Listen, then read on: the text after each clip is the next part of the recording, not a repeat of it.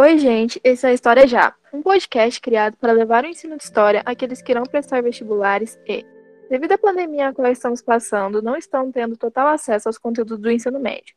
Meu nome é Giovana e sou estudante de História na UFSJ e junto aos meus colegas encontrei, através de um podcast, uma maneira de tentar popularizar a educação. Oi, gente, meu nome é Giovanni, sou graduando de História pela UFSJ.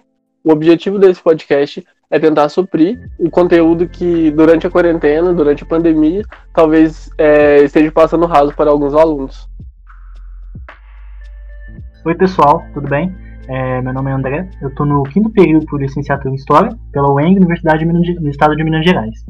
E o objetivo desse podcast, igual os meninos falaram, é tentar adaptar alguma rotina de estudo durante a pandemia né, do coronavírus. Oi, gente, meu nome é Rodrigo, sou aluno do sétimo período do curso de História da UFSJ.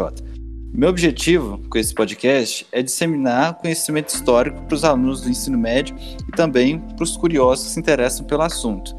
Espero também que esse podcast dure além da quarentena.